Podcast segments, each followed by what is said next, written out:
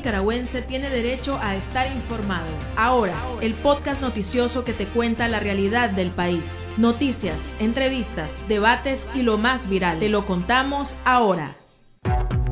Bienvenidos al podcast de Artículo 66, les saluda Wilmer Benavides. A continuación, Marlin Balmaceda nos presenta un vistazo de los titulares que han marcado este día. Grandes empresarios y régimen de Ortega mantienen canales de comunicación, reveló César Zamora. Pecín demanda la libertad de los periodistas Miguel Mendoza y Miguel Mora a un año de su encarcelamiento. Diputados de Honduras señalan que Nicaragua se ha convertido en paraíso de narcotraficantes. En el pulso abordamos el cierre del consulado de Costa Rica en Chinandega. Iniciamos el podcast ahora correspondiente a este martes 21 de junio de 2022. Las 5 del día. Las noticias más importantes. El empresario del sector energético, César Zamora, presidente del Consejo Superior de la empresa privada COSEP, reveló que las cámaras de la gremial tienen un diálogo con las autoridades del país, aunque aseguró que la asociación aún no se ha sentado con el régimen de Daniel Ortega. El empresario que tomó las riendas del COSEP tras el encarcelamiento de los principales directivos dijo a Noticias 12 que el Banco Centroamericano de Integración Económica BESIE funge como facilitador en la comunicación, la cual busca ir resolviendo los temas que afectan el quehacer de cada una de las empresas de las cámaras. Escuchemos a César Zamora. Las cámaras tienen hoy eh, eh, diálogos con las autoridades, ¿verdad? Y eh, está en, su agenda ir resolviendo esos temas y eh, pues parte de la discusión con el BESI es ver esos temas de manera corporativa hoy todavía el COSEP no, todavía no nos hemos sentado, pero pues este, vamos a ver qué decide el Consejo de COSEP sobre ese tema, pero eh, ya hay eh, establecido un, canales de comunicación entre las cámaras y el gobierno para ir resolviendo los temas este, que afectan el quehacer de las empresas de cada una de las cámaras de COSEP para comprender un poco, entonces el BESI está intermediando en este diálogo. No, no, no, no, no, es intermediando, es un, un, facilitador, ¿verdad? De, lo han hecho de, de, de, una manera transparente y, y, y propositiva. Zamora también se refirió a los empresarios presos políticos, Michael Healy, Álvaro Vargas y José Adán Aguerri. Nos duelen, ¿verdad? Este, pero estamos apoyando a sus familias eh, y, de eso se trata, pues, de, ser solidarios en estos momentos difíciles y, realmente quiero pues eh, agradecer el, el, apoyo de cada una de las cámaras de COSEP, que es lo que han sacado adelante el COSEP en una situación sumamente complicada financieramente y políticamente. La exdiputada liberal María Fernanda Flores lleva un año bajo arresto domiciliario. La esposa del exmandatario Arnoldo Alemán se mantiene incomunicada, sin derecho al servicio de televisión por cable ni atención médica privada y es vigilada hasta para ir al baño. A su vez, el cronista deportivo Miguel Mendoza y el propietario de 100% Noticias, Miguel Mora, cumplieron un año de estar en la cárcel conocida como el Nuevo Chipote. La Organización de Periodistas y Comunicadores Independientes de Nicaragua demandó la libertad de sus colegas, señalando que la difusión del pensamiento es un derecho constitucional y jamás debe ser objeto de criminalización. Añadió que en la última década más de 30 medios de comunicación y espacios informativos han sido forzados al cierre por razones políticas. Escuchemos a Martín Pozo, esposa del periodista Miguel Mendoza. Un año donde ha causado mucho dolor a nuestra hija de 8 años, un año donde ella no ha podido abrazarlo, ni besarlo, ni poder expresarle un te amo papá, ni siquiera una llamada telefónica, aunque ella lo ha pedido de diferentes maneras. Poder verlo y compartir con él, le han negado este derecho un año en el que hemos tenido pocas visitas, solamente ocho veces hemos podido ver a Miguel en, en 12 meses, imagínense lo duro que es pasar días incomunicados sin poder conocer su estado de salud, saber cómo está. Para nosotros ha sido angustiante todo este proceso tan doloroso e injusto y sin causa alguna. La libertad de expresión es un derecho. El opositor Marvin Alan Argüello Mena, originario de Jinotepe Carazo, murió en el exilio el reciente fin de semana y sus familiares y amigos solicitan ayuda para la repatriación del cuerpo. El hombre salió del país en el 2018 rumbo a Costa Rica debido a la represión gubernamental. En el país vecino intentó sobrevivir trabajando en construcción hasta su deceso a causa de un evento cerebrovascular hemorrágico, hipertensión endocraniana e hipertensión arterial. Por otro lado, este día la Asociación Madres de Abril AMA demandó justicia por los asesinatos del estudiante Yaro Daniel Ramírez Cerda de 18 años y del joven Manuel Salvador López de 31, víctimas de la represión en 2018. La asociación señaló que paramilitares del régimen dispararon a quemarropa al estudiante cuando se encontraba dentro de su casa y un francotirador le quitó la vida a López. A la fecha los casos continúan impunes diputados de diversos partidos políticos de Honduras criticaron la decisión de la dictadura de Nicaragua de otorgarle la nacionalidad nicaragüense a dos prófugos de la justicia de ese país. Según medios hondureños, la legisladora Maribel Espinosa lamentó que los exfuncionarios Eval Díaz y Ricardo Cardona ahora gocen de impunidad. En la misma línea, la diputada Suyapa Figueroa manifestó que Nicaragua queda muy mal al recibir a todos los delincuentes. Por su parte, el diputado Samuel Madrid indicó que Nicaragua en este momento se convierte en un paraíso de narcotraficantes. Por otro lado, el ex vicepresidente del gobierno de España, Pablo Iglesias, dijo que Nicaragua vive una degradación innegable. En declaraciones a un medio uruguayo, el fundador del partido izquierdista Podemos señaló que no le gusta lo que ve en este país y tampoco la asemeja con la situación en Venezuela. Nicaragua recibió 200.000 dosis de vacunas Covirán procedentes de Irán. La vocera del régimen Rosario Murillo informó que las dosis contra el COVID-19 estarían arribando al país la tarde de este martes 21 de junio. También aseguró que el 93% de la población se encuentra inmunizada con al menos una dosis y más del 28% han recibido las dosis adicionales. Según datos oficiales, Nicaragua acumula 242 fallecidos por el virus y más de 19.000 contagiados. El reciente informe del Ministerio de Salud indica que en la última semana se registró 52 nuevos casos y un deceso. Médicos independientes señalan que más de 5.000 personas han fallecido con síntomas asociados al virus y los casos sospechosos confirmados superan en casi el doble a los reportados por la institución. 8 de cada 10 personas de Nicaragua queremos vivir en libertad. Es nuestro derecho. Queremos ser felices. Demandamos respeto y cumplimiento de la Declaración Universal de los Derechos Humanos. Queremos vivir en paz, sin miseria ni opresión.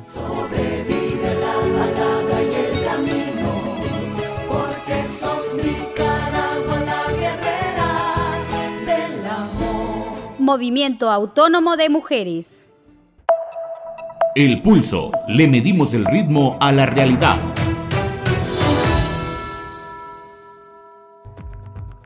A partir del 1 de agosto, Costa Rica cerrará de forma indefinida su consulado en Chinandega. Así lo informó la embajada de ese país a través de un comunicado en su página oficial de Facebook. El comunicado detalla que a partir de la misma fecha todos los trámites consulares se realizarán en el Consulado General de Costa Rica, ubicado en Managua. Conversamos con el director de una organización que atiende a nicaragüenses refugiados en Costa Rica bajo condición de anonimato más o menos me informan de que ese consulado eh, atendía cerca entre 150 y 200 visas eh, proporcionadas, eh, digamos, diarias, ¿verdad? Eh, y el de Managua cerca de 1.100, 1.200 visas diarias. Entonces, dicen de que, pues, dicen que muchas, muchas, digamos, visas se otorgaban también a transportistas, ¿verdad? Que entraban. Entonces, no solamente es a nicaragüenses que, que digamos, seguimos o viajaban de diferentes departamento hacia Chinandega para no ser la grande fila,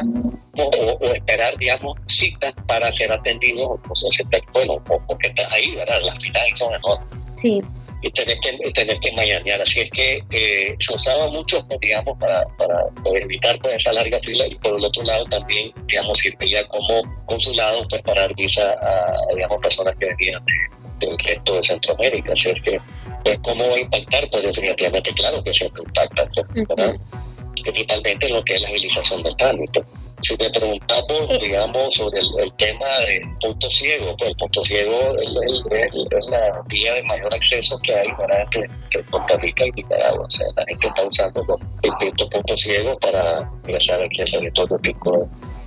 El punto ciego es, eh, pues, lo que pasan por ahí es que te dicen, mira, no, no, no tengo la plata para pagar, o sea, ahora, ¿cuánto, cuánto es una visa de actualmente?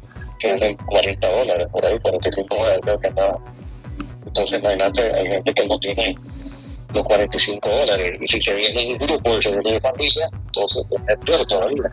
Unos datos eh, bastante preocupantes, que es el repunte de nicaragüenses que han llegado a Costa Rica. Y paralelo a eso, eh, el llamado también pasa la, hacia la cooperación internacional para que entonces ellos ayuden y apoyen, digamos, a las instituciones de Naciones Unidas, específicamente la NURPE Mira, al cierre de, mayo eh, del mes pasado, del, 31 de mayo, había ingresado eh, cerca de 150 nicaragüenses. Sí. las cifras que hay ahorita acumuladas de, enero del 2022 a mayo son de 31.000, a ver, 31.580, 31.590 nicaragüenses. O sea, es un promedio de cerca de 6.400 nicaragüenses mensuales lo que se les está otorgando el carnet de solicitante de refugio. Pero mm. acordate que estas son, digamos, entregas de carnet de solicitante de personas que hicieron su cita cuatro meses, digamos, atrás. O sea, el que, el, que le entregaron su carnet en enero fue una persona que entregó, eh, hizo su gestión en agosto del año pasado, o su cita, solicitó su cita. El que se le entregaron en febrero, porque más o menos los plazos andaban en cuatro meses, ahora se ampliaron a nueve meses. Entonces es un problema serísimo yo creo que eh, más de un 85 o 90% de la población que entra entra por punto ciego, pues, principalmente la de anterior porque estábamos bajo la reglamentación de, los protocolos sanitarios, o sea, prácticamente la frontera estaba cerrada, entonces todo entraba por, por punto ciego, la mayoría, que entraron en el 2021 y el 2022 la mayoría por punto ciego. Esto debido sin duda a la crisis económica y sociopolítica del país. Sí, claro claro, yo creo que lo que nos está motivando ahorita en las ciudades hacia el norte hacia el sur eh, la situación económica y la incertidumbre. Ahora, eh, regresando nuevamente al tema del consulado que cerraron, eh, lo cerraron más que todo por una situación de que posiblemente pues no le funcionaba a, Costa Rica o creen que podría ser también por razones políticas, porque embajador pues no van a mandar aquí en Nicaragua. Sí, no, no, creo que el gobierno vaya, pero yo creo que podría intentar esa pregunta. Sinceramente no tengo el alcance, de eso que consultárselo tal vez a alguien porque esté directamente relacionado a la, la Dirección General de Migración o, con, ya con la Cancillería. Pues. Ok, usted que, que, maneja muy bien el tema de los migrantes allá en Costa Rica, ¿cómo se han desarrollado hasta el momento los nicaragüenses que se han ido en cantidades hacia el país vecino? Para darte una, idea, yo creo que la cifra de la migración que va hacia Estados Unidos van a superar, eh, de hecho lo, superó casi, casi en, no sé, 70% a los que decidieron venirse hacia Costa Rica, pues, y, y definitivamente las oportunidades que tiene un migrante, eh, digamos, de poderse superar económicamente, ¿verdad? Y poder sustentar eh, con su trabajo a, la, a sus familiares, en Nicaragua eh, no la ofrece Costa Rica, en Chile para comparación en Estados Unidos. O sea, los riesgos sí existen entonces en cuanto a la trayectoria, ¿verdad? Pero la situación aquí está apenas, digamos, como arrancando económicamente, se está reactivando el país. Así es que Costa Rica no es un país como, como, como un destino, digamos, el destino ideal. Lo que pasa es que no todos pueden, pueden tener, digamos, los recursos para poder emprender, digamos, esa larga, eh, esa larga ruta, pues, hacia Estados Unidos. Entonces buscan eh, cómo migrar hacia Costa Rica. La situación aquí es de crisis. O sea, la, la situación es muy difícil, el gobierno no tiene los medios para hacer la gente a una migración, pero como te digo, ya estamos en los 150 mil, pues, en apenas cuatro años eh, no, no, no existen, no están los recursos suficientes como para poder, eh, así como lo decía el comunicado, digamos, eh, darle una mayor fortalecer las instituciones del Estado, como por ejemplo la caja. O sea, aquí solamente se han otorgado se han, se han otorgado 16 mil seguros. Pero este año, eh, convenio de la CNUR con la Caja Costarricense, este año únicamente hay 6 mil nicaragüenses y de otra nacionalidad asegurado. O sea, ni, siquiera el, el, el 4% del total de la población nicaragüense. Eh, y eso es una enorme, digamos, de protección a las instituciones del Estado, porque si vos vas al, tener una emergencia, la, los hospitales aquí no te cierran las puertas, porque tienen que extender recargas de entender económico y financieramente a la institución. Sí. Y, y, igual pasa y sucede con lo, las escuelas, los convenios y las escuelas. O sea, eh, ahí no le cierran las puertas. En Costa Rica la, la, educación es, prácticamente es, obligatoria, entonces no te pueden cerrar a la hora que, que un refugiado lleva a, matricular a, sus hijos. Eh, pues prácticamente tienen que matricularlo, ¿verdad? Y, y eso poco a poco también, ¿verdad? Eh, tiene una afectación. Si es la parte laboral, la, la problemática que más enfrenta ahorita en la persona que ingresa al país es la cita, ¿entiendes? Porque vos venías, hacer tu llamada al 1311 a solicitar tu, tu refugio y te la están dando hasta nueve meses después. Ahora estamos en el mes seis, nueve meses que estamos hablando que en marzo vas a tener con tu cita.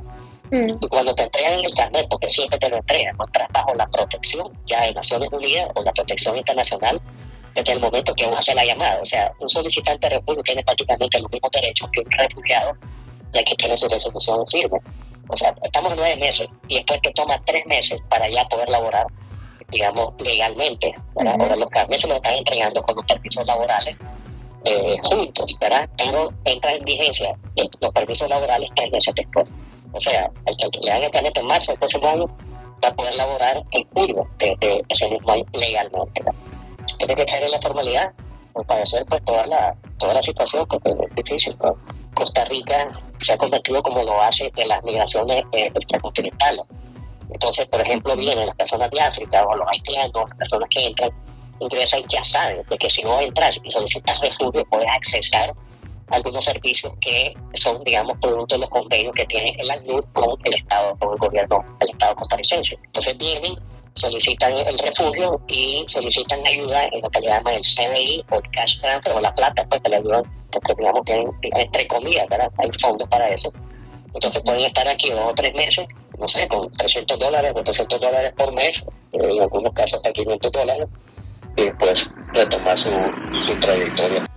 Eso es otro problema serio, pues, de que ya muchas agencias de socios que solo tendrían a nicaragüenses en su gran mayoría, más del 80%, ahora se han obligado a atender, digamos, a, a, venezolanos, por ejemplo, que pasan por el tapón de y eso no se daba antes, ahora sí se está la información veraz y de primera mano está ahora.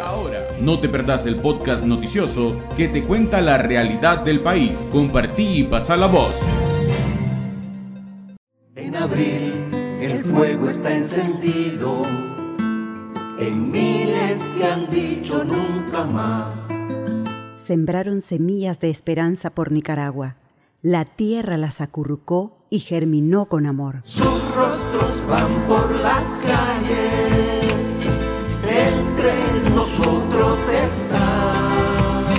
La semilla se multiplicó con flores y frutos, trayendo esperanza para resistir, a pesar de la plaga y maleza que quisieron dañar la semilla. Múltiples voces susurran, liberate, y desprendete de todo lo que te impide ser y volar en libertad. Que lo malo se va a acabar, que lo bueno ya va a empezar. Ya no quiero llorar de pena, solo quiero cantar a sus cenas, que el cielo me quiere cantar. Movimiento Autónomo de Mujeres. Sigo creyendo